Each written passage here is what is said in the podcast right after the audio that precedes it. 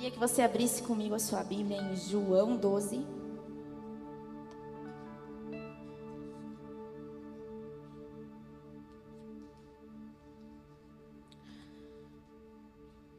Queria compartilhar com vocês algo. Deus tem falado comigo há semanas sobre isso.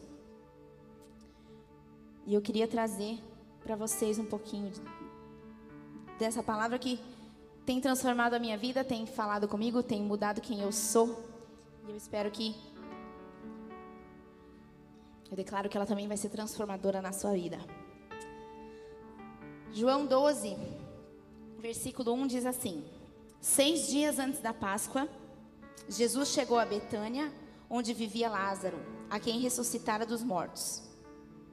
E ali prepararam um jantar é, ali prepararam um jantar para Jesus. Marta servia, enquanto Lázaro estava à mesa com ele. Então Maria pegou um frasco de nardo puro, que era de um perfume muito caro, derramou sobre os seus pés e os enxugou com seus cabelos. E a casa se encheu da fragrância desse perfume. Até aqui.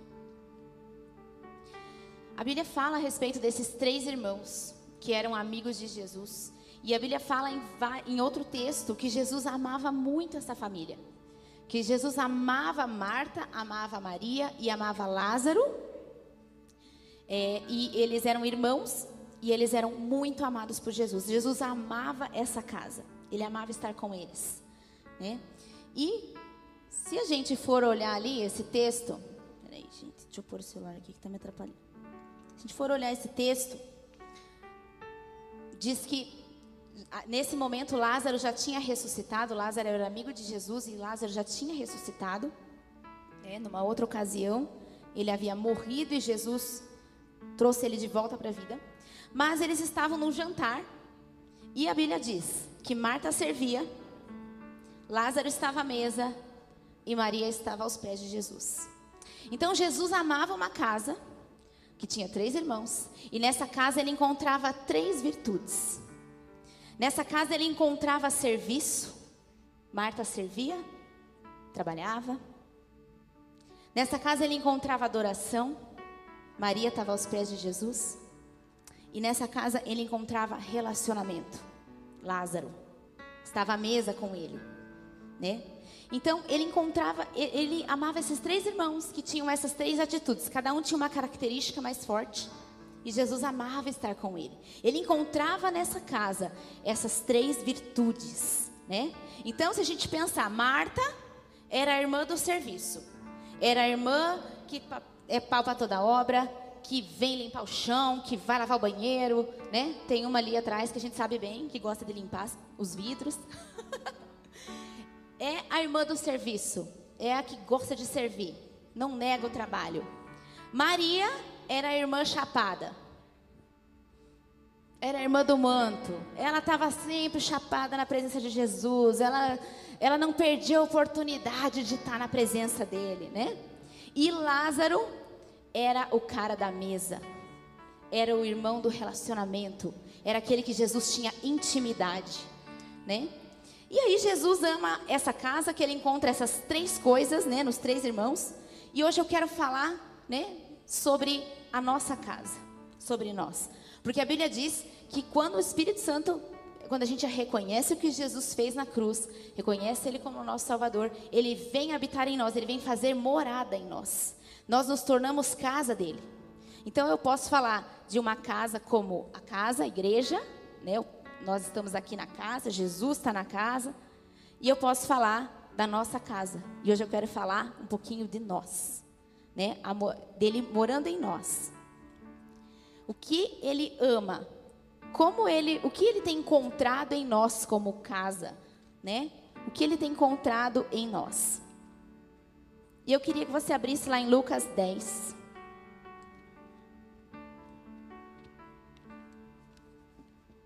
Lucas 10, 38.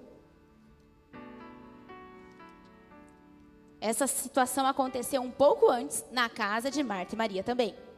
Então, Lucas 10, 38 diz: Caminhando Jesus e os seus discípulos chegaram a um povoado onde certa mulher chamada Marta o recebeu em sua casa. Maria, sua irmã, ficou sentada aos seus pés, ouvindo a sua palavra. Marta, porém, estava ocupada com muito serviço. E aproximando-se dele, perguntou: Senhor, não te importas que a minha irmã tenha me deixado sozinha com o serviço? Dize-lhe que me ajude. Respondeu Jesus: Marta, Marta, você está preocupada e inquieta com muitas coisas. Todavia, apenas uma é necessária. E Maria escolheu a boa parte, e esta não lhe será tirada. nessa ocasião, você percebe que é uma outra situação que aconteceu antes daquele texto que a gente leu, mas o cenário era parecido. Marta estava trabalhando e Maria estava sentada aos pés de Jesus. Marta estava servindo. Mas nesse momento, Marta estava ocupada, tarefada, e ela começa a ficar incomodada com a irmã dela. Né? E Jesus chama a atenção dela: Maria, Marta, agora não é hora disso. Mas Jesus não diz para ela que ela não deveria estar trabalhando. Jesus só diz: Marta, Maria escolheu a melhor parte. Nessa hora que eu estou aqui, Maria escolheu a melhor parte. Né? Mas, para a gente receber Jesus, alguém tem que trabalhar. Alguém tinha que preparar a casa. Alguém tem que servir. E por muitas vezes, por muitos anos, a igreja bateu em Marta e dizia: não seja Marta, não fique trabalhando igual Marta, seja Maria, escolha a melhor parte. Mas eu quero dizer para você: existe tempo para cada coisa. E Jesus amava Marta, que servia sim. E se você pensar naquele texto que nós lemos lá em João 12, que aconteceu depois disso, o que, que Marta estava fazendo? Servindo. Ela estava fazendo jantar. Ela continuava servindo, mas ela aprendeu que existe um momento para trabalhar, existe um momento para adorar, existe um momento para sentar na mesa. Mas isso não significa que não tem trabalho. Isso não significa que não tem serviço. A Bíblia diz que a fé sem obras é morta. A gente precisa servir. O nosso serviço que faz o reino ser ativo. Uma igreja que fica aqui na chapação e na adoração e não faz nada além disso. Tá manifest... Não está manifestando o reino, não está manifestando Jesus na terra, não está fazendo nada. O serviço é, é ação, é o reino em movimento. E Jesus ama uma casa que trabalha. Jesus amava Marta. Jesus amava o servir de Marta. Jesus ama a disposição do nosso coração em fazer algo por Ele. E eu vou te dizer: se você for igual Maria e, e adorar estar na presença dEle, e amá-lo estar na presença dEle, quanto mais você o ama e mais o adora, é impossível você não querer servir. Porque o amor que Ele tem por nós é tão grande. E quanto mais a gente tem revelação desse amor, mais a gente quer fazer por Ele. É impossível não querer servi-lo. E sabe, às vezes a gente fica estagnado e, e, não, não quer servir, não quer trabalhar, ou a gente precisa, pensa né, no nosso conforto, mas existe hora, existe um momento que tem que erguer a manga e trabalhar. E uma vez eu ouvi uma frase da Helena Tanuri, quando eu tinha, eu até estava com, com a minha nenê pequena, e ela estava falando sobre isso, né, sobre filhos e, e o trabalho que dá criar filhos. E ela falou, tudo que vale a pena dá trabalho. E se você pensar um pouquinho, é verdade. Tudo aquilo que vale a pena dá trabalho. Exige de nós algo, exige um esforço. É um tratamento para o nosso egoísmo, para a nossa vontade de ficar suce ou de descansar. Mas vale a pena. Então, quando a gente lembra lá de Moisés, Moisés teve uma visão do tabernáculo, Jesus chamou ele no monte mostrou para ele: Moisés, eu quero que você construa isso lá no meio do deserto, eu quero que você faça esse lugar, e vai ser assim, assim, e deu todas as especificações. Moisés desce do monte, e aí o que acontece? Muito trabalho. Ou vocês acham que foi muito simples construir aquele tabernáculo? Tinha especificações, tinha medida, tinha tamanho, tinha a cor, a cortina, não sei do que. Imaginem eles caçando bicho no deserto, porque a cortina tinha que ser né, da pele do bicho lá. E era assim. Dá trabalho. Pôr a mão na massa, construir a arca, construir o propiciatório, construir o altar, construir tudo. Trabalho. Noé recebeu uma missão. Vai construir a arca, porque vai cair chuva do céu e barará. Você acha que foi simples construir a arca? Não, suou muito. desgaste, trabalho. Toda a palavra que Deus nos dá requer de nós uma ação, requer de nós um servir. E a Marta era a irmã que servia. Era a irmã que gostava de servir. Tem alguns que gostam mais, tem alguns que têm mais facilidade. Mas isso é para todos nós, né? E aí a gente vê lá na frente que muito provavelmente eu acredito, né, que Marta entendeu o recado de Jesus, porque naquele momento que eles estão lá, em João 12, ela está servindo, Maria está lá, né, de novo, nos pés de Jesus, e ela não reclama da irmã, ela não está incomodada, né, ela entendeu que existe um momento para cada coisa, e naquele momento, mas ela continua trabalhando, né, ela continua servindo. E eu vou dizer para você, a gente, se a gente não serve, se a gente deixa de servir, se a gente quer ser simplesmente um espectador, a gente se torna um crítico. A gente começa a criticar tudo. Ah, porque tá, o som tá muito ruim, eu não vou mais assistir o culto online, tá horrível. Então vem ajudar. Nos ajude, vem aqui, nos ajude a, a fazer uma transmissão melhor. Ai, é, é, né, é uma, no estacionamento tá, sei lá, tá difícil, me mandaram parar de um jeito que eu não consigo. Então vem ajudar no estacionamento. Quando a gente começa a servir, a nossa mentalidade começa a ser de dono.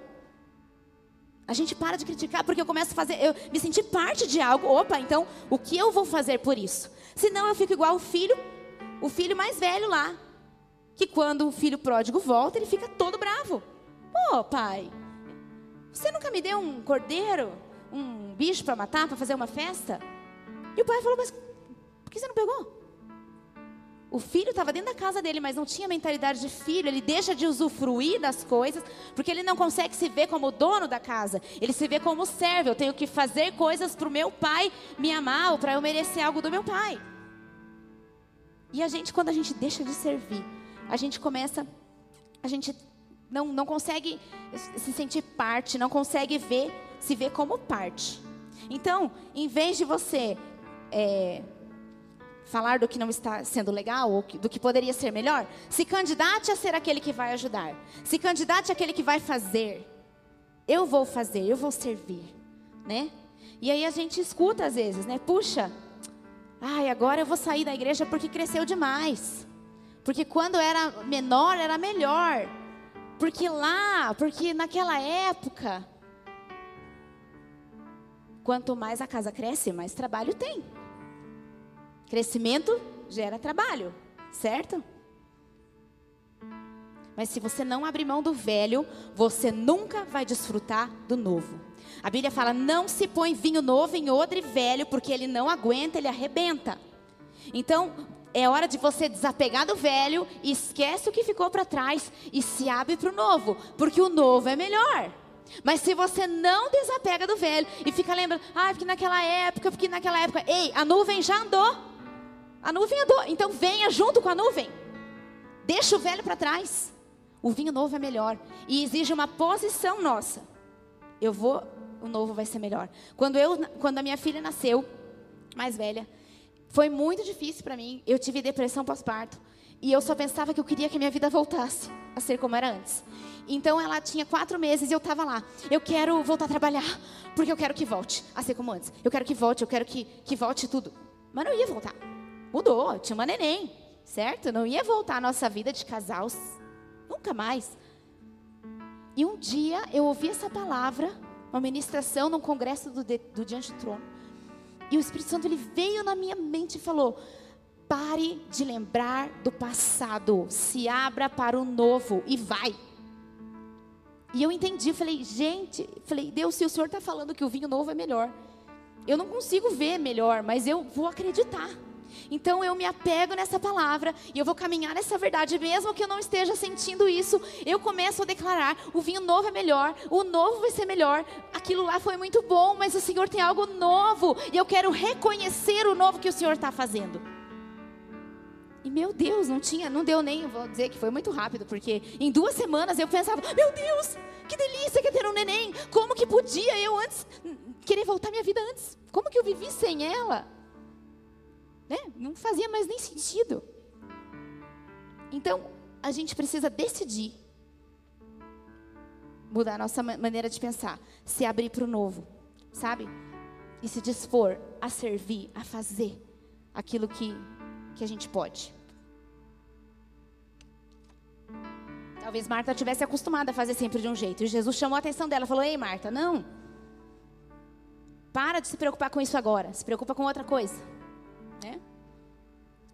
Mas existe outra atitude que a gente encontra em Maria, que também é necessária. Jesus também encontrava nessa casa que ele amava devoção, adoração. E sabe, serviço sem devoção é ativismo. Se você fizer, fizer, fizer, fizer, fizer, fizer e não tiver adoração, não souber valorizar a presença, não tiver devoção na presença dele, você se torna alguém que está fazendo uma obra morta. Ativismo, fazer por fazer, né?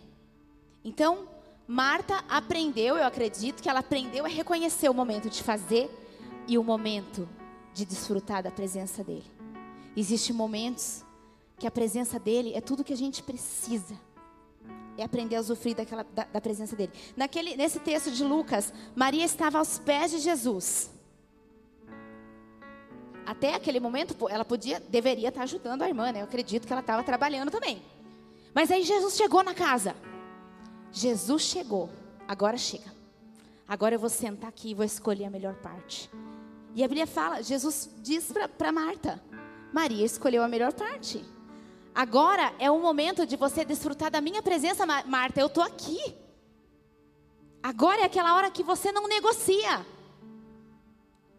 É inegociável. A minha presença, ela é tão valorosa que não existe nada, nada que possa substituir isso. A adoração, esse momento de adoração, de devoção, é um momento que a gente conhece quem Ele é. A adoração ela revela a glória e a grandeza de Deus. Nos mostra quem Ele é, o quanto ele, ele é grande, o quanto Ele é infinito. E tem horas que Ele vem com fogo, e tem horas que Ele vem com uma brisa suave, e tem horas que a gente tem vontade de chorar, e tem horas que tem vontade de rir. E a presença dEle é incrível, porque nunca é igual. E quando eu aprendo a valorizar a presença dEle, quando eu aprendo a desfrutar da presença dEle, não existe nada que tenha mais importância para mim. Não existe nada que me faça pensar: será que eu vou no culto ou não vou? É momento de adoração, devoção é inegociável.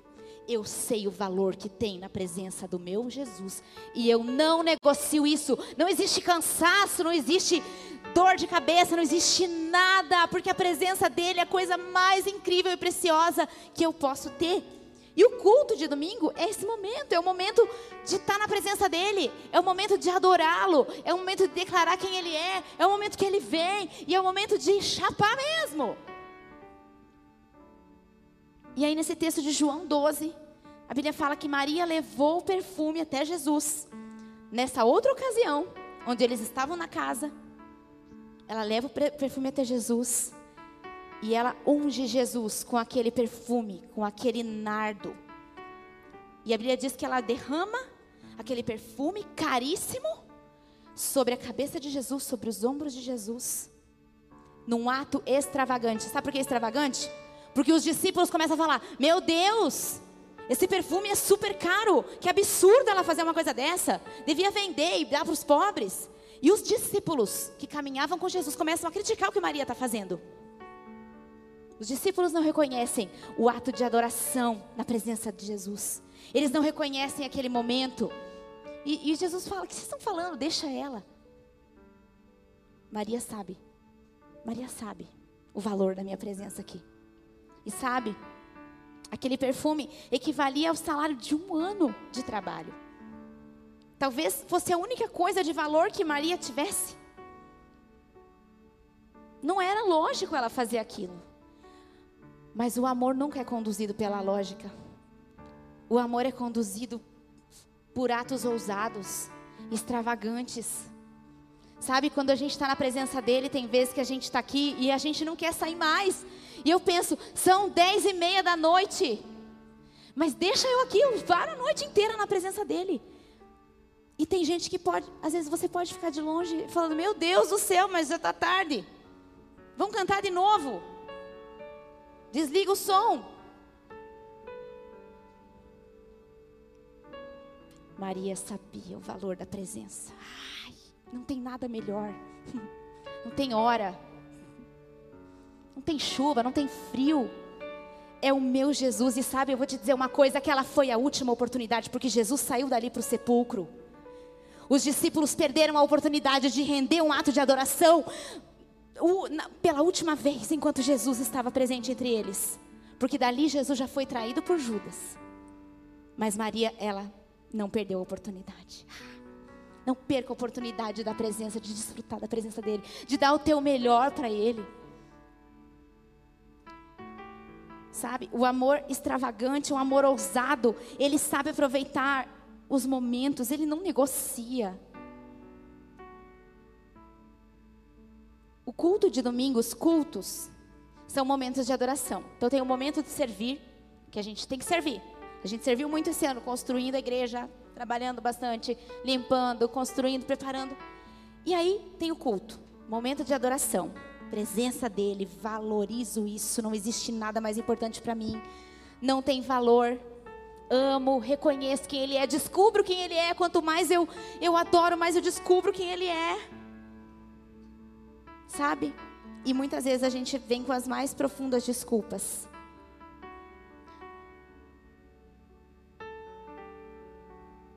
E esse ato de adoração de Maria, ele inundou a casa.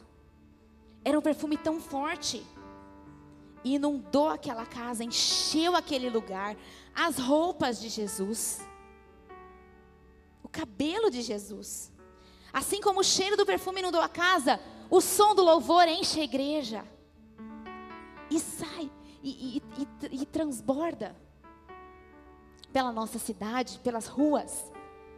E aí eu comecei a pensar: Jesus saiu dali e já foi traído, já foi entregue lá, começou a ser açoitado. Será que ele ainda sentia esse cheiro da fragrância? Provavelmente sim, eu creio que sim. Era um perfume que pesava 120 gramas, é, de acordo lá com as fontes que eu pesquisei. Um perfume como se fosse importado, concentrado, forte o bastante para perfumar a roupa de um homem por dias e dias. Eu imagino Jesus levando chibatadas as roupas dele sendo rasgadas e ele sentindo aquele cheiro, lembrando do rosto de Maria, daquele último ato de adoração que ele recebeu. Eu imagino Jesus carregando aquela cruz e cada movimento que ele fazia, ele sentia aquele cheiro de novo e ele lembrava do que Maria fez por ele. Eu imagino que Jesus levou aquele perfume até dentro do sepulcro e os soldados que o enterraram lá sentiram o cheiro da adoração, sentiram o cheiro daquele momento.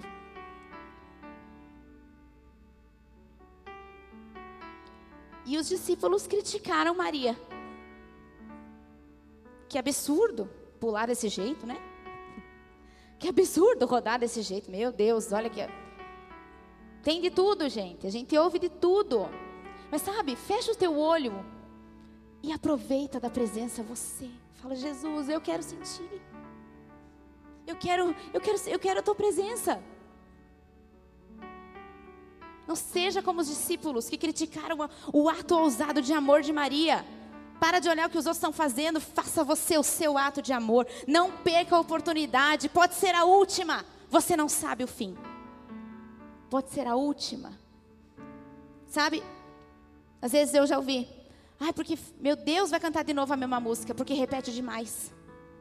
Então, se você não consegue ouvir a mesma música duas, três vezes, quatro, cinco, quantas vezes a gente cantar, eu quero te dizer que você não está preparado para a eternidade, porque no céu os anjos cantam a mesma coisa, 24 horas sem parar. Santo, santo, santo é o Senhor dos exércitos. Santo, santo, santo é o Senhor dos exércitos. Então, pare de criticar, pare de julgar, pare de falar, ai, porque assim assado deveria ser diferente, pastor, você deveria fazer de outro jeito. Feche os seus olhos e faça o seu ato de adoração. Derrame o seu perfume. Escolha a melhor parte. A presença dele é a melhor coisa.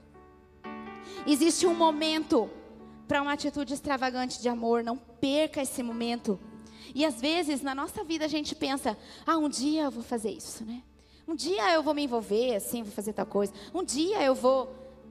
Um dia, um dia, eu vou fazer por Jesus? Ou um dia eu vou fazer por alguém?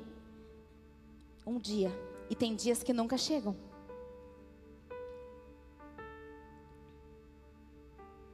Recompensa daquele que arrisca tudo, ela sempre vai ser mais alta. Então faça um esforço hoje. Perdoe hoje. Diga que você ama hoje. Libera perdão hoje. Você não sabe o amanhã. Ah, um dia eu vou liberar perdão. Um dia eu vou me posicionar. Você não sabe. Tem dias que não chegam. Não despreze as oportunidades. Se arrependa hoje. Faça hoje por alguém. Aquela foi a última chance. Ninguém mais teve chance de fazer a mesma coisa por Jesus. Maria foi a última. Não negocie a presença dele. Não negocie a devoção, a adoração, os momentos da presença de Jesus. Porém, existe uma terceira característica que Jesus encontrava dentro dessa casa. Ele encontrava serviço, ele encontrava adoração e devoção, e ele encontrava relacionamento. Eu quero te dizer uma coisa: adoração sem relacionamento não transforma a sua vida. adoração, chapação, sem relacionamento com Jesus, não transforma ninguém. O que nos molda, nos modela, nos pressiona, nos transforma é o relacionamento. E relacionamento não é um culto. Relacionamento não é de domingo em domingo. Relacionamento não é de conferência em conferência. Relacionamento é todo dia. Relacionamento é todo dia. Então Jesus ama uma casa que sabe servir. Jesus ama uma casa que sabe o valor da presença dele e não negocia adoração. E Jesus ama uma casa que não fica só no, no, no, no momento do culto, mas que sabe se relacionar com eles todos os dias da semana. De segunda a segunda. Jesus, você é minha prioridade. Eu quero te conhecer mais. Eu quero intimidade contigo. Me fala, me mostra quem você é. Me ajuda é caminhar, é no dia a dia. Viver uma vida só de devoção e adoração e sem intimidade não gera frutos. Frutos do Espírito são gerados. Dons é uma coisa, fruto é outra. Dom é presente. Dom você ganha. Dom de, de falar em línguas, dom de, de sabedoria, palavras de sabedoria, dom de conhecimento. Frutos do Espírito, eles são gerados. Igual uma árvore. A árvore gera naturalmente. O limão, o limoeiro dá limão. O, limão, o limoeiro não fica falando, eu declaro limões, eu declaro limões. Não, ele gera limão, porque a essência dele é essa. Então não adianta a gente pegar e ficar falando, eu declaro que eu sou paciente, eu declaro paciência na minha vida. Se você não tiver relacionamento com Jesus, não vai produzir paciência, porque paciência é fruto do Espírito precisa estar conectado com Ele, tem que vir de dentro para fora. É o seu relacionamento com o Espírito Santo que vai gerar e vai produzir paciência. É o seu relacionamento com Ele que vai produzir mansidão, que vai produzir bondade, misericórdia, fidelidade, alegria. Fruto é gerado. Sabe? Quando a gente vê casais e a gente vê que os casais são meio parecidos, né? Quando a gente casa, a gente fica parecido um com o outro. Tem coisas que, que eu e o Fábio, quando a gente casou, a gente teve que, né? Se adequar, porque eram culturas diferentes, eram maneiras diferentes de viver. E dali a pouco a gente está ficando meio parecido no je nosso jeito. A gente criou uma cultura dentro da nossa casa. Mas eu lembro que quando eu dava aula, eu dei aula para um menininho uma vez, e logo em seguida ele mudou de escola e foi ter aula com a minha irmã, na, nessa outra escola. E ele falava para a mãe dele: Mãe, a tia Lari, que é a minha irmã, é igual a tia Mari preta, que a minha irmã é morena. Então ele falava, a tia Lara é a tia Mari preta. Porque é parecida, a voz era parecida, o jeito é parecido, né? Porque a gente era irmã, morava na mesma casa, dormia no mesmo quarto. Intimidade faz com que a gente fique parecido. A intimidade faz com que a gente fique parecido uns com os outros. Da mesma forma, a Bíblia é cheia de textos dizendo: ferro com ferro, pedra com pedra. É o relacionamento, é o estar junto com as pessoas que nos molda, nos lapida e nos faz ficar igual.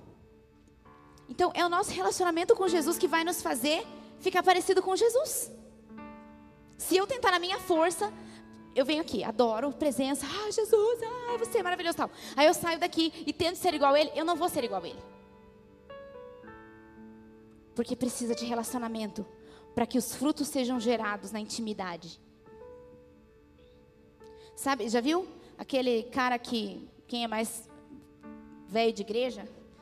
Aquele irmão que está sempre na chapação lá, tá todo culto no chão, ah, chora, não sei o quê. Dali a pouco desvia, tipo, cai feio. Você fala, ué, mas não estava lá sempre lá no. Por quê? Adoração, devoção, mas não desenvolve relacionamento com Jesus durante a semana, durante os outros dias. Agora perceba que Lázaro era amigo de Jesus. Lázaro era o cara que sentava na mesa com Jesus, que era íntimo de Jesus. E quem Satanás matou? Satanás não matou o serviço, Satanás não matou a adoração, ele matou o relacionamento. Ele matou aquele que é amigo, porque o ser amigo, o relacionamento te faz ficar igual. Então a ameaça para ele é quando você se torna igual a Jesus. A ameaça para Satanás é quando você é íntimo dele e ele olha para você e fala: opa, quem é você? Satanás mata Lázaro. Lázaro morreu. Era amigo de Jesus. E a Bíblia fala que Jesus chega lá e chora, fica muito triste. Então ele vai até o sepulcro e diz: aonde que ele está enterrado?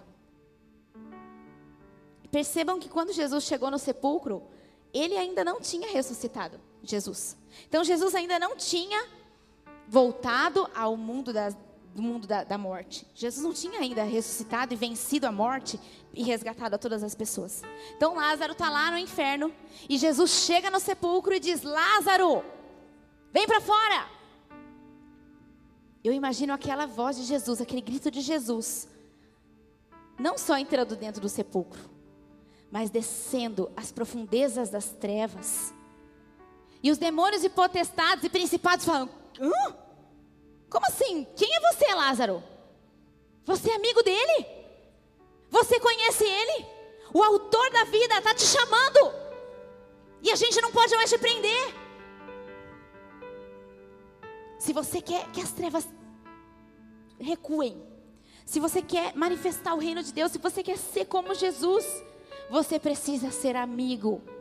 Você precisa desenvolver o relacionamento. E eu quero te dizer, hoje é o dia que Jesus quer ressuscitar o seu relacionamento com Ele. Jesus quer te chamar para fora. Jesus quer ressuscitar relacionamentos entre as pessoas. Jesus quer ressuscitar seus sonhos, sua esperança. E nessa noite Ele te chama, ei, vem para fora, porque eu estou aqui te chamando e não existe mais nada que possa te prender. E Lázaro sai do sepulcro todo enrolado, igual uma múmia, né? Sai todo enrolado. A Bíblia fala que ele saiu todo enrolado nos lençóis. Mas quando Jesus ele restaura a sua alma, ele restaura o seu corpo também. E aí Jesus tira aquela, aquilo que estava enrolando ele, sabe? Não importa a situação que você está vivendo, não importa quão enrolado você esteja, quão estrupiado esteja, quando Jesus chega, ele desenrola você e ele te posiciona de novo no lugar que é para você viver. E hoje é o teu dia. Jesus está chamando, vem para fora.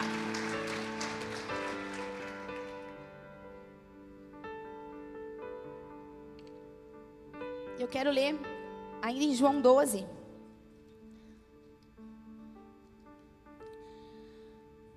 João 12.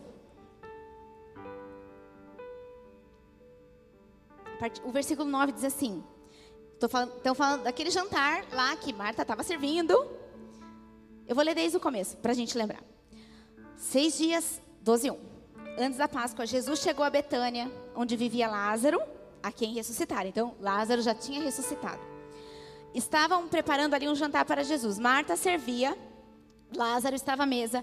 Maria pegou um frasco de nardo puro, que era um perfume caro, derramou sobre os pés de Jesus e os enxugou com seus cabelos. E a casa se encheu com a fragrância do perfume. E eu vou para o versículo 9. Enquanto isso, uma grande multidão de judeus, ao descobrir que, que Jesus estava ali, veio não apenas por causa de Jesus, mas também para ver Lázaro, a quem ele ressuscitara dos mortos.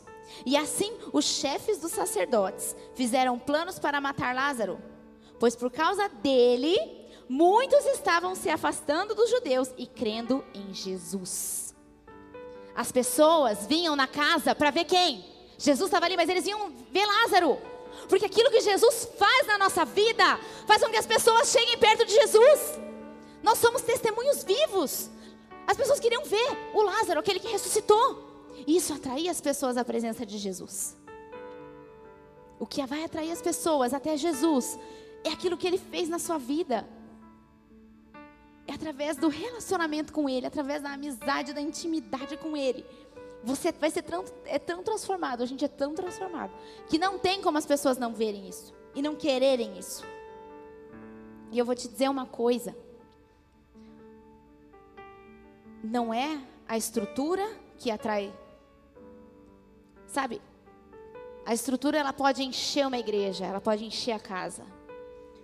A qualidade do som, a qualidade da câmera, da transmissão, porque tem que ser assim, tem que ser assado, tem que ser fulano, a banda, tá, não sei o quê. Pode, pode até ser a qualidade da banda. Você enche uma casa, mas você faz show. Você faz entretenimento. A performance, a maneira de pregar, a estrutura, é o ar-condicionado, porque agora na igreja tem ar-condicionado, tem cadeira estofadinha. Mas eu vou te dizer uma coisa. A Bíblia fala que o que quebra o jugo o que despedaça as correntes é a unção, é a presença de Deus. E a unção você conquista no secreto com Jesus, porque é nesse lugar que você é esmagado, assim como o óleo ele é extraído da azeitona que é esmagada, é na presença dele que você é moldado, você é pressionado, é no tete a tete com ele, na intimidade, que você conquista essa unção e ele consegue extrair esse óleo. E é esse óleo que escorre pela cabeça, pela, como a Bíblia fala que o óleo é como é, que desce desce pela cabeça de Arão. A unção é como óleo que desce e escorre pela barba. E é essa unção que liberta o cativo, que faz os demônios fugirem. É essa unção que vai libertar as pessoas. Não é estrutura nenhuma. Não é performance. Quando eu me disponho a ser pisoteado, esmagado por Ele, a me relacionar com Ele, a ser moldado. Nesse momento, o mais puro óleo é extraído de mim. E eu vou me tornando parecido com Ele. E é isso que faz com que as pessoas sejam libertas, transformadas. Não é o poder, a maneira que eu falo, a maneira que ora, a maneira que canta. É a presença dele, é a unção sobre nós. E os chefes dos sacerdotes, né, queriam matar Jesus, mas também queriam matar Lázaro. Porque por causa de Lázaro, as pessoas estavam conhecendo Jesus. Sabe, a religião, ela odeia o relacionamento. A religião vai querer te matar. A religião vai querer te colocar dentro de uma caixinha. Assim, assim, assim, assim. Assim tá errado, assim tá errado, assim tá errado. Da mesma forma como os chefes queriam matar Lázaro mas é o relacionamento que te faz ser igual a Ele, e é o que faz Satanás olhar para você e lembrar, e ele lembrar daquilo que ele sempre quis ser e ele nunca vai ser, que é a imagem e semelhança de Deus. Satanás foi banido do céu porque ele quis ser como Deus. Ele, o orgulho dele foi tão grande, ele queria ser como Deus. Ele foi banido do céu. E aí Deus criou seres humanos que são tudo aquilo que ele nunca vai ser. Então, quando ele olha para você, ele lembra daquilo que ele nunca vai ser imagem e semelhança de Deus.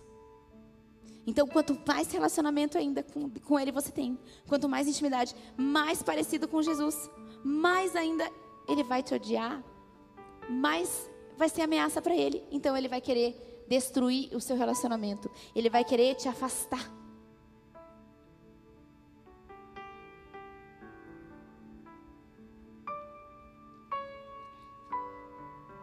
Então eu quero dizer para você nessa noite: Jesus ama uma casa onde ele encontra essas três virtudes. E ele deseja encontrar em nós essas três virtudes. Ele deseja encontrar em nós essas três atitudes, essas três respostas: serviço, adoração, devoção, valorizar a presença dele e relacionamento. Porque uma coisa sem a outra é incompleta, uma coisa sem a outra não funciona, uma coisa sem a outra não manifesta o reino na terra, não manifesta quem Jesus é. As três coisas são importantes.